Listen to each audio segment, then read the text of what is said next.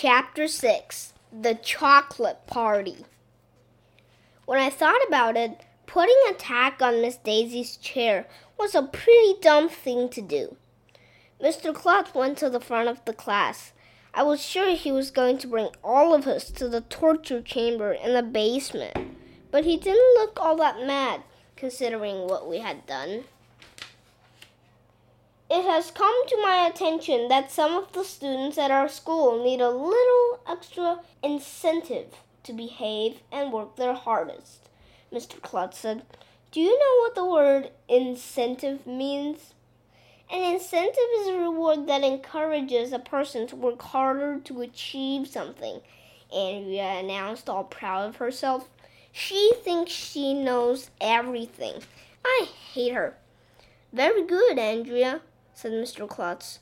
What sort of incentive might bring out the best work in the students of our school?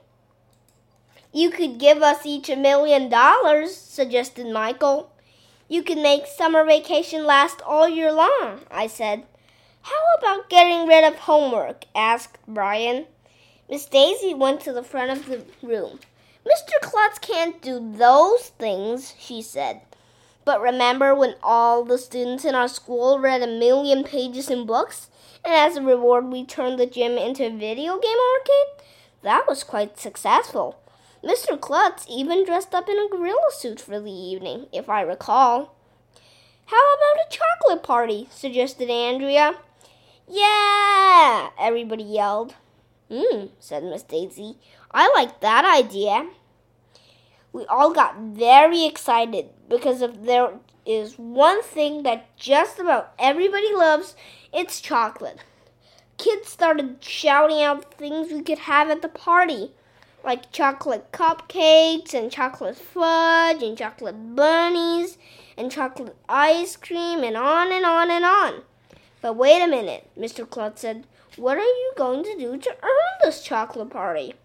We could read another million pages, suggested Ryan. We did that already, Emily said.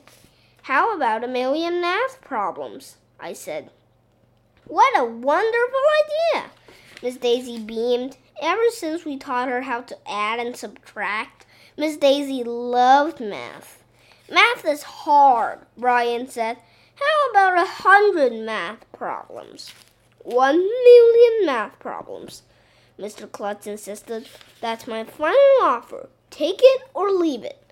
Well, take it, we all yelled. Agreed. If the kids in our school do one million math problems, I'll throw a party with so much chocolate you'll be sick for a week. I'll bring the bonbons, Miss Daisy volunteered. Hooray! We all yelled, except for Ryan, who looked all mad. Not going to spend my free time doing math, Ryan said. I hate math. I wouldn't do extra math if you kissed a pig on the lips.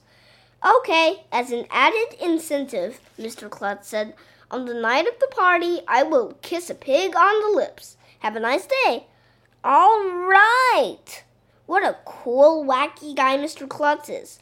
He is the coolest principal in the history of the world.